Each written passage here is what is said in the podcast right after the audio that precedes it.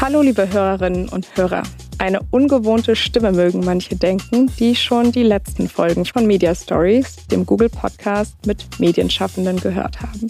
Und es stimmt, an dieser Stelle saßen in den letzten Wochen mein Kollege Holm und Robert. Heute übernehme ich jedoch das Mikrofon. Ich bin Isa Sonnenfeld und ich leite das Newslab bei Google für Europa, Middle East und Afrika. Neben mir im virtuellen Raum sitzt Janette Gusko, seit ein paar Wochen Co-Geschäftsführerin bei Korrektiv, das erste spendenfinanzierte Medium in Deutschland.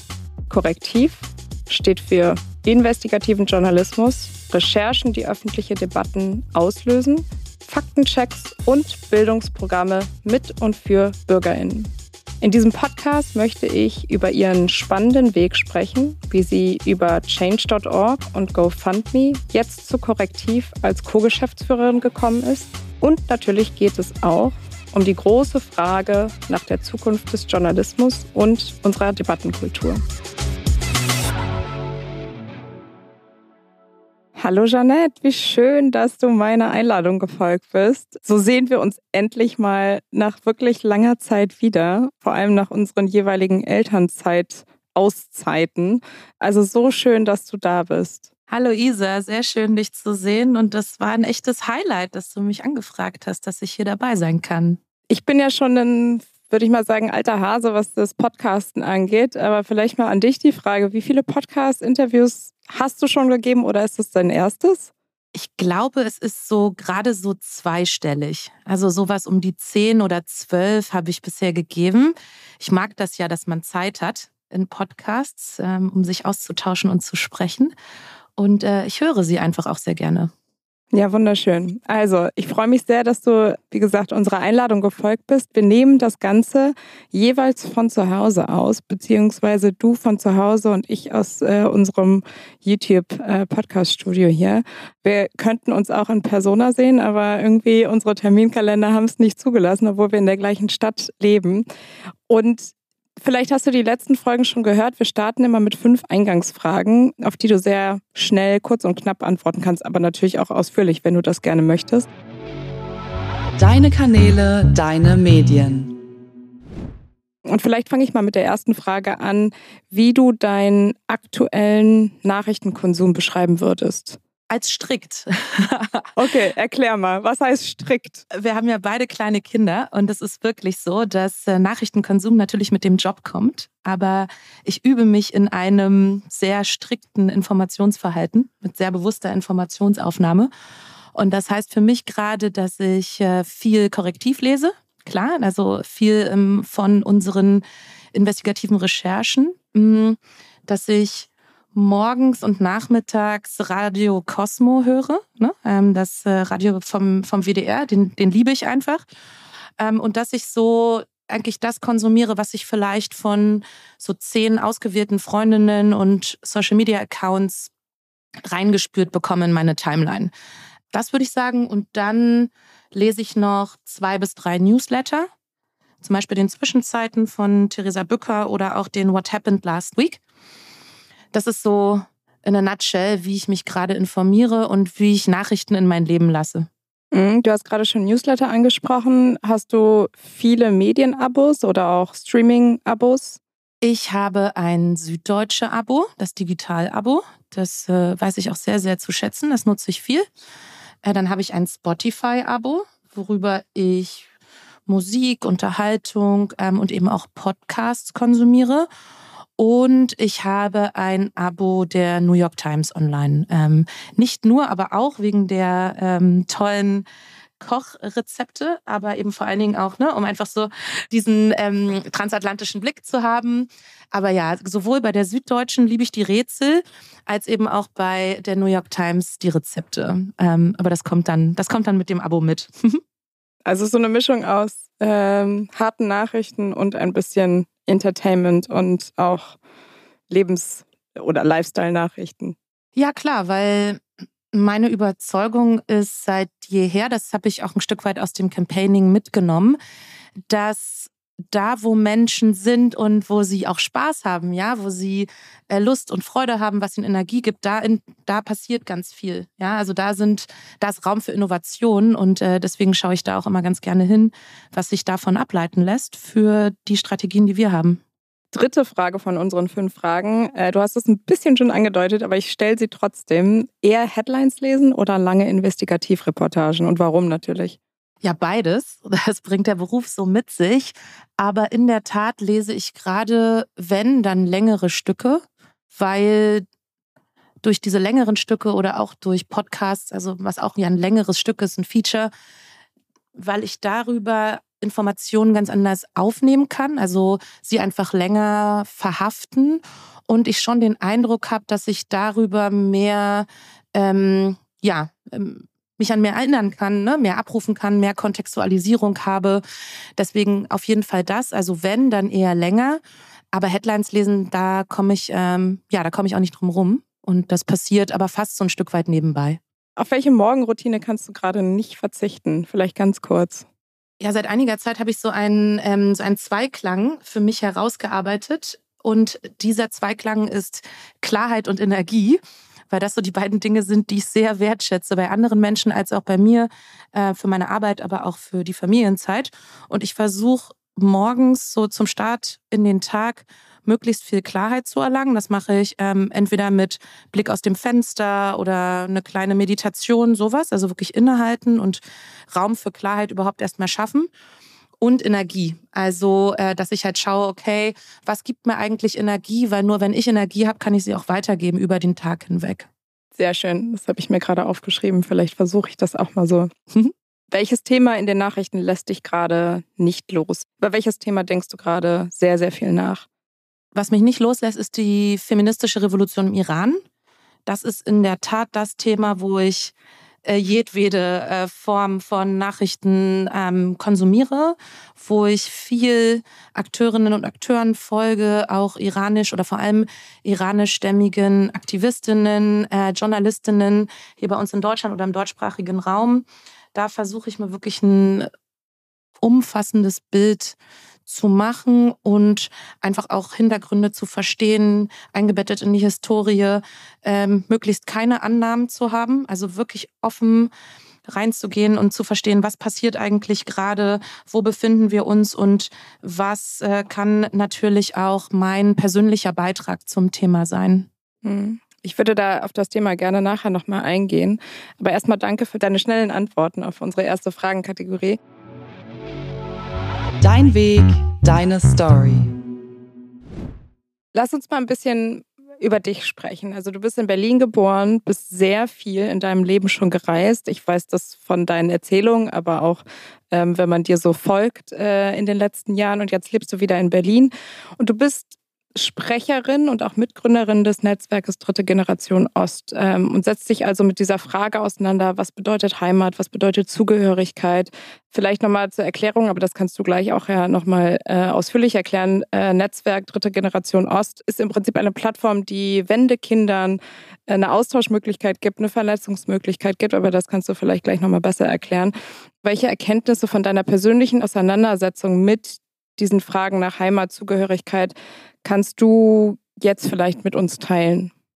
Worüber ich mir eigentlich die ganze Zeit Gedanken mache, ist, wie Menschen Zugänge haben, äh, um wirklich das zu machen, was ihr Leben hergeben könnte. Also die Frage von Chancengerechtigkeit, wie können alle ihre Potenziale einbringen, ähm, wie können sie entwickelt werden, was ist auch meine Rolle äh, als Führungskraft dazu. Und das kommt ganz tief im Kern aus meiner eigenen Geschichte heraus, dass ich eben groß geworden bin äh, um die Wendezeit herum. Ich bin in der DDR geboren ähm, und bin im Vereinigten Deutschland aufgewachsen. Und das war eine Zeit ohne Autoritäten. Also man muss sich das so vorstellen, ja, unsere Eltern und unsere LehrerInnen waren ja mit sich selbst beschäftigt. Gab ja ganz viel zu tun, ganz viel zu bewältigen.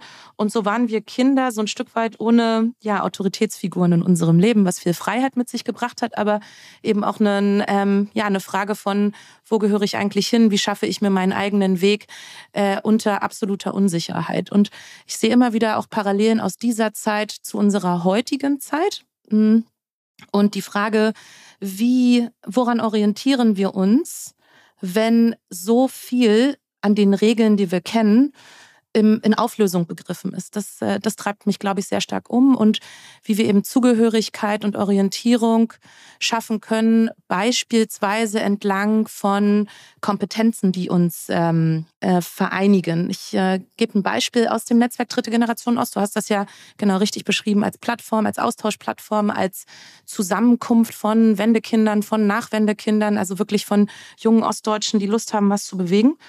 Und da beschäftigen wir uns mit Transformationskompetenz, also eben genau mit der Fähigkeit, Unsicherheit aushalten zu können, Entscheidungen treffen zu können und möglichst viele Zugänge für andere schaffen zu wollen. Und ich sehe äh, diesen roten Faden nicht ausschließlich bei Wendekindern, da sehr konkret, empirisch belegt, aber ich sehe den auch bei Arbeiterinnenkindern, die aufsteigen zum Beispiel, oder bei äh, Migrationskindern, die ja auch Systemwandlerinnen sind, kulturell zwischen ihren Familien und ähm, einer gewissen Mehrheitsgesellschaft. Und diese Transformationskompetenz zum Beispiel, die kann, wenn es einmal verinnerlicht ist, dass wir die in uns tragen, aus meiner Sicht für ganz viel Zugehörigkeit und Orientierung sorgen.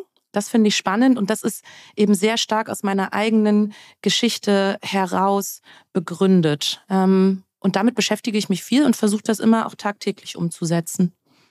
Super spannend, weil das natürlich sowohl eine berufliche Komponente ist oder eine treibende Kraft beruflich als auch persönlich. Ne? Das höre ich so raus. Und wenn man sich so deinen Lebensweg und deinen auch beruflichen Weg anschaut, kann man, und das musst du gleich nochmal besser selbst beschreiben, kann man einen roten Faden entdecken. Also du warst bei change.org, du warst bei GoFundMe, zwei Organisationen, die sich einerseits als Spendenplattform und andererseits als Campaigning-Plattform mit sehr großen ja, gesellschaftlichen, politischen Herausforderungen unserer globalen Gesellschaft befassen. Kannst du beschreiben, ob es diesen roten Faden gibt und was dich sozusagen in deinen ersten Jahren angetrieben hat und dann natürlich auch zu diesen beiden Unternehmen geführt hat? Ja, dieser rote Faden, der sind vielleicht wirklich so diese gesellschaftlichen Großlagen, ja. Und so ein Verständnis davon, dass alles, was uns umgibt und was wir als Realität wahrnehmen, alle Strukturen, dass all diese ja irgendwann von Menschen gemacht wurden. Ähm, und eigentlich jederzeit, ja, mit zeitlichem Vorlauf und natürlich ähm, mit, mit einer Geduld, die man dafür mitbringen muss. Aber dass all diese Dinge jederzeit veränderbar sind. Das ist so was, ähm, was mich nochmal ne, aus äh, meiner eigenen Geschichte, also wo ein System zusammenbricht und ein anderes System emergiert und ich das eine kenne und das andere komplett neu erlernt habe. Das äh, habe ich sicherlich auch als roten Faden in meine Biografie und auch so in meine, in meine beruflichen Entscheidungen mit reingenommen. Und genauso war das ja auch bei, äh, bei change.org. Ähm, die Frage davon, wie wollen wir eigentlich zusammenleben, was ist das gute Leben, ähm, wie können wir Paragraphen ändern, wie können wir aber auch mh, mm, ja, kulturelle Annahmen darüber, wie wir zusammenleben, ändern. Das hat mich da viel umgetrieben, genauso bei personalisiertem Fundraising bei GoFundMe. Und der zweite Aspekt, neben eben dieser gesellschaftlichen Kraft, was passiert, wenn Menschen zusammenkommen und in Frage stellen und verändern wollen, gemeinschaftlich mit Geduld, ist äh, Technologie natürlich. Also der technologische Wandel, den fand ich immer wahnsinnig spannend. Ich bin äh, per se ein, ein neugieriges Naturell. Und ich fand es immer sehr, sehr spannend, Dinge auszuprobieren und zu gucken, was kann man denn damit machen? Wie können wir denn noch mehr Zugänge beispielsweise schaffen? Über Technologie, aber natürlich auch entlang ähm, meiner eigenen Überzeugungen. Wie kann ich, was kann ich damit machen, um mehr Menschen zu erreichen? Oder was kann ich damit machen, um sichere Räume zu schaffen, um Empowerment zu schaffen. Das würde ich sagen, ist so die rote Linie und die hat mich auch zu Korrektiv geführt, weil genau diese Fragen ja auch Zukunftsfragen ähm, des Journalismus und des Medienkonsums sind. Also ja, wie gesagt, ich, ich sehe den roten Faden sehr und äh, wir kennen uns ja auch schon einige Jahre und ich glaube, es gibt kein gesellschaftliches Thema, was du, was dich nicht umtreibt, wo du nicht eine Haltung und Meinung hast und ähm, wo du nicht darüber nachdenkst, wie kann man Lösungen entwickeln, wie kann man Menschen zusammenbringen, um gemeinsam Kollektivlösungen zu entwickeln. Jetzt ist der Weg oder dein Weg äh, hat dich zu Korrektiv geführt und das als Co-Geschäftsführerin. Und das finde ich natürlich besonders spannend, weil wir uns in den letzten Jahren alle irgendwie mit diesen ganzen Buzzwords rund um New Work befassen und darüber nachdenken, was das denn eigentlich bedeutet und bedeuten kann. Also bevor wir auf diese Co-Geschäftsführung eingehen, vielleicht mal ganz kurz, ob du uns dahin zurückführen kannst, die Entscheidung zu korrektiv zu gehen. Also was waren sozusagen die auslösenden Momente oder vielleicht auch auslösenden Gespräche, die du geführt hast? Was mich an Korrektiv fasziniert und was mich immer in meinem Leben getrieben hat oder an, ne, mich gezogen hat, sind große Missionen. Also etwas, was eventuell generationsübergreifend nur erreicht werden kann oder etwas, was einen Missstand klar benennt und aber einen richtig produktiven, visionären Lösungsvorschlag macht. Und ich kannte Korrektiv schon sehr lange, klar, über Newsletter, über mein Informationsverhalten, was ich ja geschildert habe. Und es hat mich schon fasziniert zu hören, ah, da könnte es diese spannende Gestaltungsposition geben was bedeutet das denn, was bedeutet das dann ganz genau? Ich finde das Team exzellent. Ich ähm, liebe die Art und Weise, wie Informationen aufbereitet sind und eben diese große Vision einer redaktionellen Gesellschaft. Also eine Gesellschaft, in der Menschen jederzeit barriere- und kostenfrei ja, Zugang zu Informationen haben und auf Basis dieser Informationen über systemische Missstände bessere Entscheidungen, informierte Entscheidungen treffen können. Das ist für mich ein grunddemokratisches Prinzip, eine, ähm, auch eine Voraussetzung für Demokratie. Es ist eine sehr stärkende Vision und ich glaube, sie ist relevanter denn je. Und das hat mich dazu geführt zu sagen, wow, ähm, lass uns ins Gespräch kommen, lass uns gemeinsam schauen, passt das gut zusammen, das, was ich mitbringe, das, was mir wichtig ist, passt das zusammen? Und ähm, in dem Moment, wo wir auch gesagt haben, das ist ein gleichberechtigtes Tandem, mit dem wir korrektiv führen wollen, waren für mich einfach so zwei ganz, ganz große Haken gesetzt und ich war neugierig geworden. Also dann erklär doch mal, wie euer Tandem aussieht. Also und dein Tandem ist mit David Schraven, mhm. ähm, den ich auch schon sehr lange kenne, mit dem ich ja auch schon sehr lange zusammenarbeite.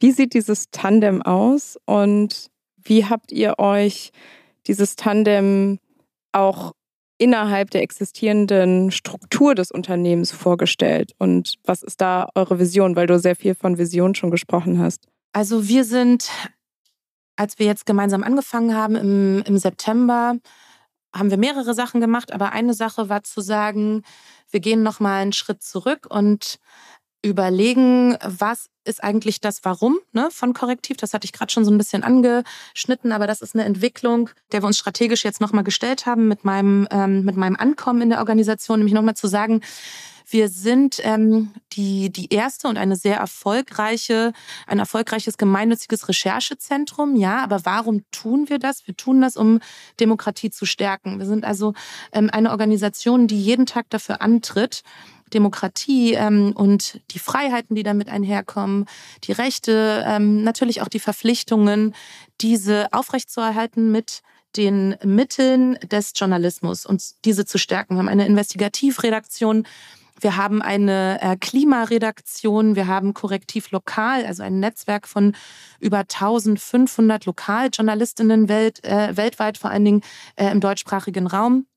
Aber wir haben beispielsweise auch mit der Reporterfabrik eine Plattform geschaffen, wo Bürgerinnen und Bürger als auch Journalistinnen und Journalisten sich weiterbilden können zu journalistischer Arbeitsweise, zu Quellenkunde, ja. Und all das nochmal in einen größeren Zusammenhang zu setzen und zu sagen, ja, wir fördern Demokratie tagtäglich mit unserer Arbeit.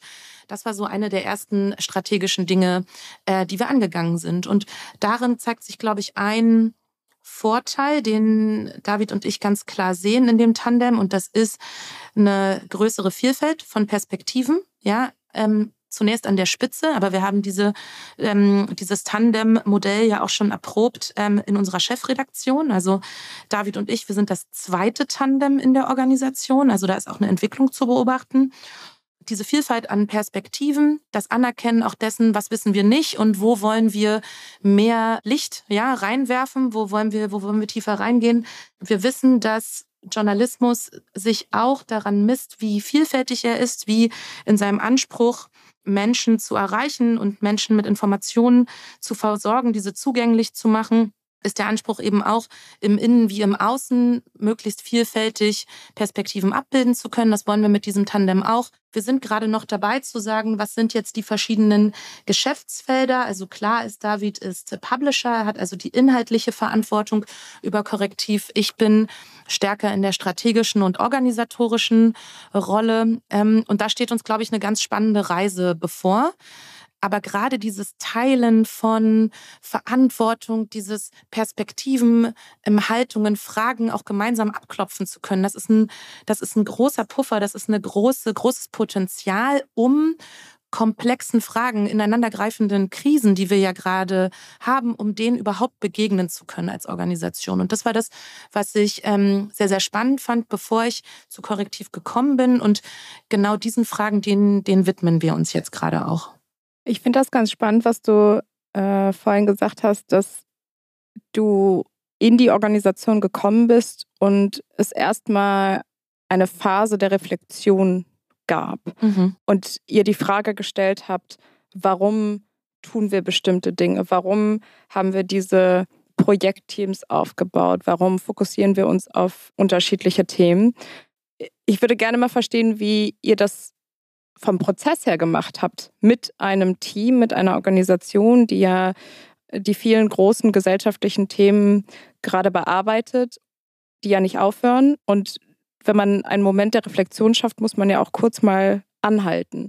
Also wie hast du das erlebt, diese Gleichzeitigkeit von die großen Themen müssen behandelt werden und dafür hat Korrektiv eine sehr wichtige Stimme und gleichzeitig in der Organisation wollt ihr aber einen Moment der Reflexion schaffen und des Anhaltenschaffens. Wir sind da noch mittendrin. Also das als erstes, genau. Ähm, da war eine Gleichzeitigkeit von, von dem, dass ich ankomme und dass bestimmte dringliche Themen ne, ähm, bearbeitet äh, werden sollten und wollten von mir. Und dann hat dieser Fokus bei uns beiden, ähm, aber vor allem bei mir, ne, die ich ja noch im, im Onboarding begriffen bin, wenn du so möchtest, ähm, zu sagen, okay, das war jetzt dringlich, was ist denn eigentlich wichtig? Und einer der wichtigsten Punkte, oder es sind zwei, würde ich sagen, ist einmal die Wertschätzung meiner frischen Perspektive. Ja, ich versuche mir weiterhin, wir sind jetzt Mitte November, ich habe Anfang ähm, September angefangen, mir diese frische Perspektive, ein Stück weit diese Außenperspektive, das ist mein Ziel, mit die bis Ende des Jahres zu erhalten um so Dinge einfach auch nochmal anders ähm, zu sehen, andere Fragen stellen zu können. Äh, das ist das eine.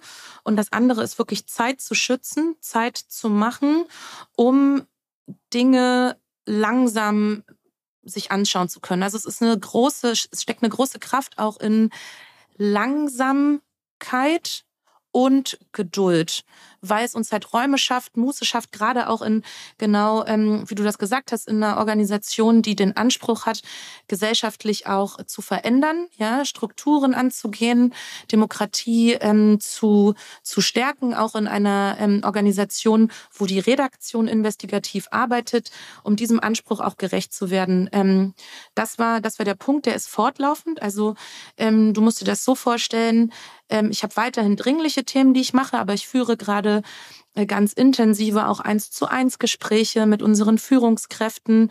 Ich ähm, stelle weiterhin Fragen. Ich arbeite mit den Gremien. Wir haben ja wunderbare Gremien bei, bei Korrektiv mit der Gesellschafterversammlung, dem Kuratorium oder auch dem Ethikrat. Da sind ja ganz viele Perspektiven und ich stelle gerade einfach viele Fragen und schaue, was sind Antworten, was wissen wir, wo sagen wir ähm, Dinge ähnlich, wo haben wir unterschiedliche Perspektiven. Und ich gebe mal ein Beispiel. Ein Ergebnis davon ist jetzt schon, dass wir gesagt haben, wir haben ein, ein Projekt, das äh, nennt sich No Fake. Das arbeitet auch zum Thema äh, Desinformation. Wir haben ja ähm, mit bei Korrektiv auch die ersten, der erste Faktencheck-Redaktion in Deutschland gestartet. No Fake jetzt eben als zweites Projekt, was darauf aufsetzt. Und ein Element, was wir rausgegriffen haben, ist zu sagen, wir entwickeln mit NoFake einen Kurs für äh, Bürgerinnen und Bürger, ähm, den sie nutzen können, um ihren Muskel zu stärken, sich gegen Desinformation zu wappnen, Fake News zu erkennen, ja auch zu erkennen, wie ähm, kann ich eine Quelle einschätzen und ähnliches. Und in unserem Gespräch, weil wir uns die Zeit genommen haben, ähm, kam dann von mir der Impuls zu sagen, okay, dann setzen wir es aber auch so auf, dass 10 Prozent aller Bürgerinnen und Bürger in Deutschland diesen Kurs durchlaufen können und sollten. Ja, also aus dieser Langsamkeit ein wirklich ambitioniertes Ziel formulieren und das dann eben auch ähm, gut aufsetzen zu können. Das ist so ein bisschen der Prozess, in dem wir uns gerade befinden. Super spannend. Ich will da gleich nochmal natürlich tiefer einsteigen. Ich wollte eine Abschlussfrage, weil wir schon fast gesprungen sind, nochmal äh, zu dir und zu deinem Werdegang ähm, stellen, weil die, glaube ich, auch deutlich macht, wie du jetzt diese Rolle siehst und wie du sie annimmst. Was würdest du sagen, ist das Wichtigste, was du aus deinen letzten Herausforderungen, Jobs, Rollen gelernt hast, was du jetzt gerade aktuell mit zu Korrektiv bringst? Was ich mitbringe und was ich auch kultiviert habe über die letzten zehn Jahre, wo ich auch mehr und mehr in Führungspositionen ähm, gekommen bin, mir diese erarbeitet habe, ist die Gleichzeitigkeit von sehr großer Offenheit und sehr großer Wertschätzung, die ich versuche in jedes Gespräch, was ich führe, mit reinzubringen und immer auch diese Momente, die sich ergeben, auch wirklich intentional zu nutzen. Das ist mir äh, wahnsinnig wichtig. Das ist etwas, was ich, was ich kultiviert habe und was ich lebe und was ich, woran ich mich auch immer wieder erinnere, zum Beispiel in meiner Morgenroutine. Ähm, und diese, diese Empathie, die sich damit aufbaut, ähm, diese eben auch zu meinem Führungsverständnis zu machen. Also wir haben einfach weiterhin sehr, sehr starre und verkrustete Bilder davon, was Führung bedeutet, was Chefin und Chef bedeutet, was es auch bedeutet, ähm, eine Führungspersönlichkeit zu sein. Also zum Beispiel immer noch dieses Bild davon, das muss eine Person sein, die ganz viel Druck aushält, ja oder die hat eine gewisse Äußerlichkeit oder so etwas, ein gewisses Auftreten. Und was ich mir eben kultiviert habe, ist mir sehr klar darüber zu sein, was sind meine Werte, entlang derer ich äh, arbeiten möchte und die ich auch vertreten möchte. Ja, also eine, was, was ist meine Haltung zu bestimmten Themen und wie artikuliere ich die im Außen und wie lebe ich die gleichzeitig tagtäglich im Inneren. Also ähm, mir ist die Frage von äh, Gleichberechtigung, von Zugänglichkeit, von Chancengerechtigkeit, von Gerechtigkeit und auch von Freiheit, das sind einfach Werte, die mich treiben und wo ich jederzeit immer wieder ähm, einen Abgleich mache, das jetzt nicht jeden Tag, aber vielleicht so einmal pro Woche, wo ich so ein Check-in mit mir selber mache und sage, ähm, wie schätze ich das gerade ein, lebe ich das gerade ähm, und wie merken auch andere davon, ähm, dass, äh, dass ich das tue. So, wie kann ich für mehr davon, ne? wie kann ich mehr Klarheit und wie kann ich mehr Energie schaffen für ähm, meine Haltungsfragen? Das habe ich mir mitgenommen. Und ein wichtiger Punkt ähm, ist für mich, dass ich immer auch scha schaue, wie gelingt es mir, Menschen mitzunehmen, die auch nach mir kommen? Wie kann ich ein Vorbild sein? um eben genau an diesen Strukturen, diesen festgefahrenen Bildern im Kopf mehr und mehr auch rütteln zu können. Und daran messe ich mich, ähm, kann ich daran rütteln, ähm, kann ich mehr und mehr Menschen, die traditionell nicht ähm, bestimmte Räume bisher betreten konnten, kann ich diese mitnehmen. Ja, super schön. Und ich glaube, man sieht das, und du hast es angesprochen, man sieht das ja schon, äh, wie du in diese neue Rolle der Co-Geschäftsführerin reingehst und reinwächst und sozusagen alle mitnimmst äh, auf eine vielleicht neue Reise ähm, mit einer klaren Vision, die es vorher vielleicht schon gab, aber die jetzt äh, durch dich nochmal noch mal geschärft wird. Deine Herausforderungen, dein Deep Dive. Wir haben vorhin schon, und du hast einige Herausforderungen angesprochen und auch wie ihr bei Korrektiv auf diese Herausforderungen reagiert und was ihr für die Zukunft plant, beziehungsweise wie ihr mit diesen Herausforderungen aus journalistischer Perspektive umgehen wollt. Und da würde ich gerne jetzt nochmal sozusagen den Schlenker zurückmachen. Du hast No Fake angesprochen, also der Umgang mit Desinformation, mit Informationen mit der Schnelligkeit der Information, die verbreitet wird und das ambitionierte Ziel von 10 Prozent der Bevölkerung mit diesem Programm zu erreichen, finde ich großartig. Welche anderen Herausforderungen siehst du gerade mit Blick auf die gesamte Medienbranche, auf den Journalismus und was treibt dich da besonders um? Natürlich in Verbindung mit eurer Arbeit bei Korrektiv. Da gibt es mehrere Punkte und wir versuchen mit Korrektiv auch mehrere Punkte ähm, anzugehen. Ja, also wir arbeiten äh, mit einer hohen Gleichzeitigkeit, weil wir auch sehen, dass äh, einige der Herausforderungen ineinander greifen, ja, wie so oft. Und ähm, eine Herausforderung ist, dass Menschen stärker nach Orientierung und nach Kontextualisierung lechzen. Ähm, wir wissen, dass äh, das Informationsverhalten von Menschen häufig schnipselhaft ist, genau auch wie ihre Zeitkontingente, um sich überhaupt mit äh, der Welt um, um, um sie herum, ja, über den Nahbereich hinaus, um sich damit zu beschäftigen. Das heißt, ähm, in einer Welt, die immer komplexer wird, äh, wo wir bei Korrektiv auch ganz klar die großen Linien Klimawandel und wie gehen wir mit einer fortschreitenden sozialen Spaltung um, wo wir diese beiden thematischen Linien auch sehen, diese Bedeutung steigt, also für die Rolle von ähm, Medienorganisationen. Gleichzeitig sehen wir, dass investigative Recherchen sehr nachgefragt sind und das Publikum ähm, stärker auch darauf reagiert. Also ein großes Interesse daran, Informationen zu haben, die ein Stück weit hinter die Kulissen schauen, ja, oder die Kontext darüber geben, ähm, wie, äh, wie unsere Welt funktioniert, um überhaupt sich in die Lage versetzt zu fühlen, ähm, zu sagen, ich äh, beteilige mich, ja, also ich gehe beispielsweise ins Ehrenamt oder ähm, ich spende oder oder ne, ich, ich beteilige mich an Gesellschaft, ich, ich arbeite politisch oder ähnliches. Ähm, da, um, um da ein Beispiel zu geben, wie wir, wie wir das machen. Ähm, es ist so, wir haben ja verschiedene Redaktionen, die hatte ich schon, die hatte ich schon angesprochen. Also zum Beispiel Korrektiv Lokal oder unsere Investigativredaktion, unsere Klimaredaktion, aber auch unser Community und unser Design-Team arbeiten ganz eng und integriert miteinander, beispielsweise zum Thema Wasser. Mhm. Mm, auf Korrektiv ne, findet man einen Themenschwerpunkt, einen Hub, wenn man so möchte, zum Thema Wasser. Und wir haben unterschiedliche nationale, aber immer wieder auch ähm, äh, lokal mit äh, Partnern ausgestaltete Kooperationen, ähm, wo die Redaktion ganz eng und ganz tief zum Thema Wasser arbeitet. Eine große Recherche, die veröffentlicht wurde, ist äh, eine Datenvisualisierung und eine Datenrecherche zur Frage, wie steht es eigentlich um die Grundwasserspiegel in Deutschland und welche Veränderung der letzten 30 Jahre lässt sich ablesen. Und das in Kooperation mit Lokalmedien ähm, und Regionalmedien, beispielsweise mit dem MDR. Das ist so eine, eine Antwort, die wir darauf finden. Eine andere Frage ähm, ist zum Beispiel Diversität, hatte ich auch schon angesprochen. Ähm, aber das ist etwas, was alle Organisationen und speziell auch Medienorganisationen umtreibt. Die Frage auch dabei ist, ähm, neben allen Dimensionen, die wir haben, rückt soziale Herkunft ne, als Diversitätsdimension ähm, stärker in den Blick. Das sehe ich als Herausforderung, aber auch so als Zukunftsthema. Und wie können wir damit umgehen? Eine Antwort, die wir darauf finden, die wir gerade auch stetig weiterentwickeln, ist unsere Jugendredaktion Salon 5. Das muss man sich so vorstellen, dass dort Kinder und Jugendliche ähm, gemeinsam ähm, Medien produzieren, meistens für soziale Medien, also TikTok-Videos, aber eben auch ähm, ein Radioformat.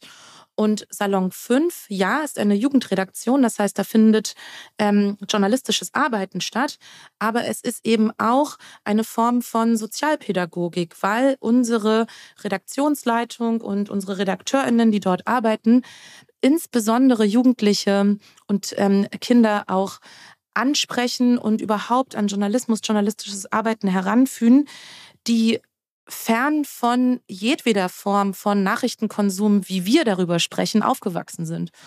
Und uns ist klar, das äh, muss vor allem eine 1 zu 1 Betreuung sein, das muss vor Ort stattfinden. Ähm, und diese Arbeit, ne, das ist eben ein Projekt, eine Antwort, die wir ähm, auf diese Herausforderung sehen. Und vielleicht noch so das Letzte ist die Frage der Finanzierung des Journalismus, äh, großes Thema. Ähm, und äh, David Schraven ist eben einer der Vorreiter zum gemeinnützigen Journalismus. Journalismus ist ja bisher nicht in der Abgabenordnung ähm, von Gemeinnützigkeit als Zweck aufgeführt. Ähm, David hat hier gemeinsam mit PartnerInnen äh, sehr lange daran gearbeitet, dass ähm, auch Politiker und Politikerinnen auf dieses Thema aufmerksam geworden sind. Es steht jetzt im Koalitionsvertrag. Oh wow, das wusste ich nicht. Ja, also es steht im Koalitionsvertrag drin, ähm, dass es möglich werden könnte, dass es Realität werden könnte. Jetzt sind natürlich Fragen von Umsetzung ne? Im, im Mittelpunkt. Das ist super spannend, weil ähm, wenn eine weitere Säule neben privaten und öffentlich-rechtlichen Medien hinzukommt, nämlich der ähm, gemeinnützige Journalismus, dann wird das eine Innovationswelle auslösen. Weil plötzlich können all die kleinen vor Ort arbeitenden Medien, Zusammenkünfte, Newsletter, ähm, gerade auch auf dem Land, gerade an der Peripherie, ähm, wo ähm, bisher Nachrichtenwüsten herrschen, da kann wieder ganz viel äh, entstehen, weil Bürgerinnen und Bürger direkt mit ihrer abzugsfähigen Spende den Journalismus vor der Haustür unterstützen können. Und es gibt eine viel, viel engere Verankerung ne, zwischen Journalismus oder journalistischer Arbeit und der Gesellschaft, für die der Journalismus da sein sollte. Ja, absolut. Diese Rückkopplung mhm. auch, ne? Dieses direkte Eingebundensein lokal vor Ort, ähm, das glaube ich super spannend, was da passieren kann. Sehr spannend. Wir werden gucken, wie die Politik dieses Thema vorantreibt, beziehungsweise wann es irgendwann auf die aktive Agenda kommt. Ich würde gerne zu einem Punkt zurückkommen, weil der mich gerade so gedanklich umtreibt. Du hast auf der einen Seite gesagt, ihr merkt ein Interesse an längeren Investigativstücken, an einer Spendenbereitschaft und gleichzeitig durchlebt unsere Gesellschaft ja, hm, wie soll ich sagen, eine Limitierung der Zeit, sodass kurze Headlines lesen, kurze Videos anschauen und kurz mal irgendwie durch ein Newsletter durchscrollen für viele so das Konsumverhalten oder das Nachrichtenkonsumverhalten beschreiben könnte. Wie passt das aus deiner Sicht zusammen? Und vielleicht die angelehnte Frage daran, ist das eine neue Generation, die da stärker wieder auf Hintergründe, Investigativreportagen schaut und Interesse zeigt? Ich sehe eine Gleichzeitigkeit, ehrlicherweise. Also ich sehe und ähm, ne, widme mich ja diesen Fragen jetzt in der neuen Rolle auch, auch intensiver. Ich sehe die Gleichzeitigkeit von Informations- und Unterhaltungsschnipseln, ganz häufig auch in Kombination. Ne, so ein bisschen da, wo eben die Energie und die Lust und auch die Freude so ein bisschen hingeht. Da kann auch, auch informationsverarbeitet werden. Wir haben eben auch spannende Experimente bei Salon 5 auf TikTok ähm, oder auch bei der Reporterfabrik auf TikTok, wo wir eben beispielsweise journalistische Arbeitsweisen äh, in einer sehr kurzen Zeit, sehr prägnant auf den, ähm, auf den Punkt mit Musik oder ähnlichem unterlegt verarbeiten. Also ich glaube, da, da steigt die Nachfrage, keine, keine Frage. Das passt, das passt in unsere Zeit, es passt auch in die vielleicht schon habitualisierten, ne, in die veränderte, habitualisierte Mediennutzung von äh, Generation Z, aber eben auch von Millennials. Und gleichzeitig ist eben die Frage, wie verstehe ich Welt und wie wird mir Welt zugänglich? Und wenn ich von, von längeren Stücken spreche, ne, dann muss das nicht ausschließlich Text sein. Dann ähm, sehe ich großes Potenzial von seriellen Features oder ähnlichem im, im Podcast-Bereich und ja, einfach als integriertes Medienformat.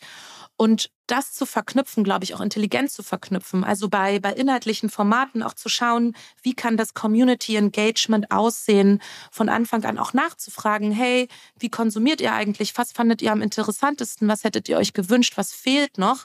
Da sehe ich äh, ganz, ganz großes Potenzial, A, in der kontinuierlichen Rückversicherung, klar, aber eben auch mal etwas auszuprobieren und auch mal zu testen und zu gucken, wie reagieren unterschiedliche Zielgruppen darauf. Weil ohne Testen geht es nicht. Und ich glaube, das eine, dieses kurze, diese Schnipsel, die können ja auch Lust schaffen auf mehr. Dann zu sagen, okay, jetzt habe ich das so prinzipiell erstmal durchdrungen, aber so ganz genau ist mir das jetzt noch nicht klar mit den Grundwasserspiegeln in Deutschland oder mit dem Zusammenhang zum Klimawandel. Äh, und dann gehe ich einfach so den nächsten Schritt. Und als Medium oder als ähm, in unserem Fall eben gemeinnütziges Recherchezentrum zu überlegen, wie kann das Community Engagement aussehen, wie kann auch das Design aussehen, was ähm, so einen Prozess unterstützt und so eine Verknüpfung unterstützt. Ähm, ich glaube, da, da wird dann genau diese Brücke geschlagen. Das hört sich auf jeden Fall so an, dass es vielleicht eine neue, du hast es gesagt, eine neue Kombination ist aus äh, Schnelligkeit, aus kurzen Schnipseln und gleichzeitig dann, wenn das Interesse da ist, der folgende Weg zu Hintergründen, zu Investigativreportagen oder zu längeren Podcasts oder Podcast-Serien oder Videoserien. Finde ich total spannend, weil das, glaube ich, auch einen Weg in, in die Zukunft zeigt, wie vielleicht die multiplen Krisen nochmal anders gedacht werden können als journalistisches Produkt ne? und wie auf diese einzelnen Themen eingegangen werden kann. Ich würde gerne nochmal auf sozusagen die deutsche Medienbranche an sich eingehen wollen und auch die Frage, wie du darüber nachdenkst, jetzt im Kontext der vielen Krisen, Krieg in Europa, feministische Revolution im Iran, Klimakrise, was fehlt dir und was findest du machen die deutschen Verlage und die Redaktionen gut? Ich bin da wieder bei Kontextualisierung. Also was braucht es für Menschen, um zu verstehen, wie eine Revolution beispielsweise historisch eingebettet ist und wo sich zum Beispiel auch der Mut ne, der jungen Frauen, der Mädchen ähm, und Frauen im Iran herausspeist, gegen sozusagen alle Wahrscheinlichkeit, es trotzdem zu tun. Na, das ist ja ein Gefühl, was wir hier nachvollziehen können. Aber wo ist die Begleitung und die Kontextualisierung? Die ist jetzt da. Ich sehe diese jetzt, aber die war eben in den ersten Wochen nicht da. Und das fand ich spannend zu beobachten, weil ich qua ja meiner eigenen Geschichte und dass ich auch feministisch aktiv bin, ich das Thema sofort verstanden habe, als es da war und ich doch auf meine zehn Social Media Accounts zurückgegriffen habe, ja, um Informationen darüber zu äh, erhalten. Und wir wissen ja, dass wir große ineinandergreifende Krisen als Menschen eigentlich nicht fassen können. Also es, es übersteigt unser Fassungsvermögen, wenn etwas ähm, so komplex ist, dass alles miteinander zusammenhängt, ja, ähm, dass eine Aktion sehr viele unterschiedliche Reaktionen hervorrufen kann und dass etwas generationenübergreifend ist. Das heißt, die hm, Rolle von Medien ist es zu sagen, okay, was sind vielleicht die einzelnen Schritte oder was sind Elemente davon oder was sind Begrifflichkeiten, die uns etwas besser erklären. Und da sehe ich, glaube ich, sehr, sehr viel Potenzial, vor allem ne, im, ähm, im investigativen Bereich, um genau diese Wissenslücken und auch den Wissenshunger, den ähm, ich sehe bei, bei verschiedenen Zielgruppen, um darauf auch noch bessere Antworten zu finden. Das können äh, Formate sein, ne? das ist dann die redaktionelle Verantwortung, aber eine Verantwortung, die ich eben bei mir sehe, die ich mich viel mit Strukturen auseinandersetze, ist halt, was kann ähm, beispielsweise eben innerhalb von, von Korrektiv, wie können wir uns aufstellen? Wir sind jetzt 80 Menschen, ja, wir sind sehr stark gewachsen. Ähm, wir brauchen gerade noch mehr Strukturen ähm, und mehr Prozesse, einfach aus unserem starken Wachstum und aus unserem großen Erfolg heraus. Was brauchen wir intern ne, an Potenzialen, um uns dem, äh, dem Außen einfach gut und kontinuierlich und nachhaltig widmen zu können? Und ich glaube, nur dann, wenn wir das gut zusammenbringen, werden wir eben auch ja, Antworten finden können, werden wir auch Dinge äh, hervorbringen können, die sich im, im Alltag von Menschen verhaften. Sehr spannend. Ich glaube, gerade den Begriff Kontextualisierung, den finde ich sehr wichtig. Und der treibt, glaube ich, auch viele gerade um.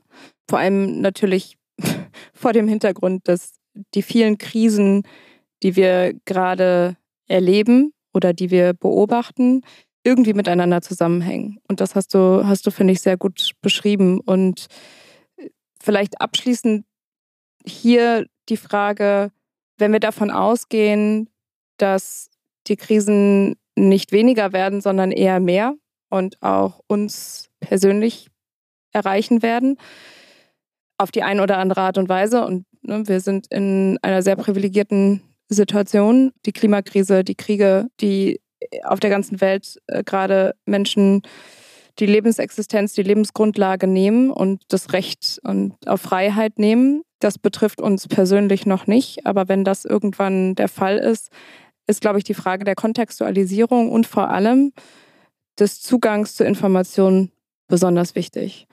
Und vielleicht abschließend hier die Frage, du bist jetzt seit ein paar Monaten bei Korrektiv und ich finde, du hast schon einen sehr klaren Blick darauf, was ihr erreichen wollt oder wo eure Reise hingeht. Aber vielleicht kannst du das zum Abschluss hier nochmal zusammenfassen, aus deiner Perspektive. Wir sind bei Korrektiv jetzt an einem Punkt, wo wir auf eine sehr erfolgreiche Vergangenheit zurückschauen, ne, viel gelernt haben und wir ganz unterschiedliche Ansätze gefunden haben, unterschiedliche Projekte, unterschiedliche Arten, wie die Redaktion Themen bearbeitet. Und wir schauen auf dieses ganze Pfund an Erfahrungen, äh, auch an Innovationen zurück. Und wir sind jetzt mit Korrektiv an einem Punkt zu sagen, was ist für uns der nächste Schritt? Ja, wo ist sozusagen das nächste Plateau, was wir erreichen wollen? Und gerade die Frage von ganz nah an Menschen zu sein und den Menschen nie aus dem Blick zu verlieren, wirklich für Menschen zu arbeiten, immer wieder zu schauen, welche Barrieren können wir aus dem Weg räumen, damit noch mehr Menschen Zugang zu Informationen haben, partizipieren können, dass sie auch einen Impetus haben, politisch aktiv zu werden oder ins Ehrenamt zu gehen. Also all diese grundlegenden, wichtigen Funktionen von Demokratie. Da einfach ein, ähm, eine Organisation zu sein, die da mehr fördern kann, ja, und mehr reingeben kann und auch zu verstehen, was ist das, was wir geben können. Also give and take, was können wir geben? Worin sind wir besonders gut und äh, welcher Auftrag verbindet sich dafür auch bei uns. Ähm, das ist ganz wichtig. Dann aber auch Organisationen intern zu wissen, bei all den Dingen, die wir tun, wie kommen wir auch immer wieder gut zusammen und gehen eben ganz klar auch in diese eine Richtung. Das ist, glaube ich, Organisationen intern ähm, äh, immer wieder wichtig, auch da ein Check-in zu haben und zu schauen, wie werde ich den Ansprüchen, die ich habe, immer auch im, im Doing tagtäglich ähm, auch gerecht.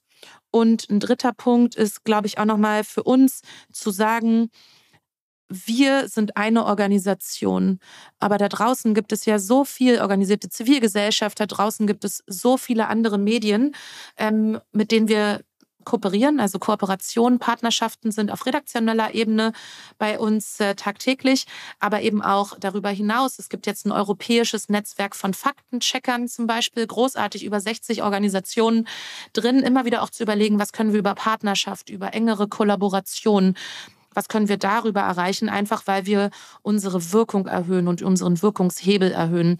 Das sind so drei Punkte, über die wir gerade sehr stark nachdenken und über die wir, glaube ich, im nächsten Jahr ähm, noch, noch mehr berichten äh, können. Und dann, äh, dann sprechen wir wieder, Isa. Finde ich sehr gut. Ich werde das beobachten und wir alle werden da, glaube ich, ein Auge drauf halten, wie sich korrektiv entwickelt und vor allem, was ihr beide, David äh, und du und natürlich mit dem gesamten Team jetzt im nächsten Jahr vorhabt. Deine Meinung, deine Thesen. Was sind deine Prognosen für die nächsten zwei Jahre in der deutschen oder auch, du hast ja den Blick auch außerhalb von Deutschland auf die internationale Medienlandschaft? Demokratien sind bedroht und deswegen gewinnen Orientierung und Investigativjournalismus weiter an Bedeutung. Was wird das wichtigste Medium 2030? Nur eins. auf die Gefahr hin, mich zu wiederholen, aber ich glaube, es ist wirklich ein Medium, äh, was es schafft, mit sehr diversen Perspektiven Orientierung zu geben und dass es schafft, die großen Linien, ja, vor allem Klimawandel 2030, ja, vor allem Klimawandel und soziale Spaltung, das zu durchdringen als Thema und da auch eine Relevanz im Alltag von Menschen herstellen kann. Fast forward. Was ist die Prognose für dich persönlich? Also wo bist du in drei Jahren und wie wirst du dich entwickelt haben? Also, ich möchte so viel wie möglich voranbringen von den Initiativen, die ich aufgrund dem, was ich beobachte und aufgrund meiner Haltung für wichtig erachte. Nicht mit dem Schlaghammer, ja, nicht als Elefant im Porzellanladen, aber auf absoluter Augenhöhe und gemeinsam mit diesem exzellenten Team bei Korrektiv. Das heißt für mich persönlich ganz konkret mehr Zugänge schaffen, mehr Diversität schaffen, ähm, auch aus meiner Geschichte begründet Transformationsfähigkeit aufbauen und das alles mit einer sehr hohen Wertschätzung, hoher Offenheit, mit einer hohen Effektivität und mit so einer strategischen Präzision, wenn ich mir das so so klar vor Augen halte. Und ich möchte in drei Jahren sagen können, dass ich überall da das gegeben habe, was möglich war. Sehr gute Thesen. Wir werden uns wiedersehen und darüber nochmal sprechen. Freue ich mich drauf. Was steht denn jetzt in diesem Monat oder in den nächsten Wochen an? Ich meine, du bist seit September in der neuen Rolle. Das Jahr nimmt langsam oder geht dem Ende zu. Aber vielleicht kannst du uns noch ganz kurz sagen, was jetzt so gerade auf deiner To-Do-Liste steht ganz viele spannende und insight- und inhaltsreiche Gespräche mit unseren Mitarbeiterinnen und Mitarbeitern. Genau diese eins zu eins Gespräche, wo man tiefer einsteigen kann und sehr viel versteht über Arbeitsweisen, darüber, was dem Team wichtig ist, was der Einzelperson wichtig ist und da so Essenzen rauszubekommen. Das steht gerade bei mir an. Dafür bin ich sehr dankbar, weil ich einfach mit ähm, diesem exzellenten Team arbeiten kann. Und das steht an, dafür nehme ich mir gerade Zeit. Und dann stehen weiterhin an ähm, die Auseinandersetzung und die ja, kritische Prüfung ähm, bei strategischen Fragen von äh, David und mir, wo wir uns wiederum die Zeit nehmen und ganz genau hinschauen und für die kommenden Jahre einfach auch nochmal unsere Strategien, wie kommen wir denn zu der redaktionellen Gesellschaft, die wir anstreben, wie kommen wir dahin, dass wir diese nochmal klar ausformulieren. Das Wort Zeit taucht sehr häufig auf. Ja. Zeit nehmen. Bei uns hat es sehr lange gedauert, bis wir uns wiedergesehen haben. Deswegen jetzt einfach die provokante Frage, wann sehen wir uns wieder, damit wir direkt ein Date festgemacht haben? Ich hoffe doch beim Geburtstag von einem unserer Kinder, Isa. Oh, Komm, das schaffen gut. wir. Sehr, das, das schaffen, wir. wir. Das ist nicht mehr so lang her. Sehr gut. Janette, ich danke dir für deine Zeit, dafür, dass du uns mitgenommen hast, sowohl auf deine persönliche Reise als auch auf die Reise durch die Korrektivebenen. Hast uns sehr anschaulich erklärt, wie ihr arbeitet, was ihr vorhabt. Äh, und deine Vision oder eure Vision klingt unfassbar spannend. Also vielen, vielen Dank dass du dabei warst und dir Zeit genommen hast. Vielen Dank für die Fragen. Die haben einiges in mir ausgelöst und ich freue mich, wenn wir uns wiedersehen und insgesamt freue ich mich einfach über die Netzwerke, die existieren, um einander zu stärken in diesen doch auch herausfordernden Zeiten. Danke dafür. Danke dir. Das war's auch schon mit der fünften Folge von Media Stories, dem Google Podcast mit Medienschaffenden. Das waren super spannende Einblicke, die Jeanette mit uns geteilt hat. Drei Dinge, die ich aus dem Gespräch mitnehme, sind erstens, dass die vielen Krisen menschengemacht sind und Jeanette großes Potenzial daran sieht, dass sie jederzeit veränderbar sind, auch mit Hilfe von Technologie. Zweitens, wie wichtig unterschiedliche Perspektiven gerade in Führungsverantwortung sind und wie sie das im Tandem mit ihrem Co-Geschäftsführer David Schraven lebt. Und drittens, Kontextualisierung für Sie die wichtigste Komponente für den Journalismus der Zukunft. Ich hoffe, der Einblick in Janettes Gedankenwelt und die Arbeit von Korrektiv hat euch inspiriert und ihr seid auch beim nächsten Mal wieder dabei, wenn ich oder meine Kollegen Holm und Robert mit einem weiteren spannenden Gast aus der Medienbranche zusammensitzen. Ich freue mich jedenfalls drauf und zum Schluss lasst doch mal gerne eine Bewertung da. Fünf Sterne, da freuen wir uns sehr drauf und abonniert unseren Podcast überall dort, wo es Podcasts gibt. Bis bald! Dieser Podcast wird produziert von Podstars bei OMR.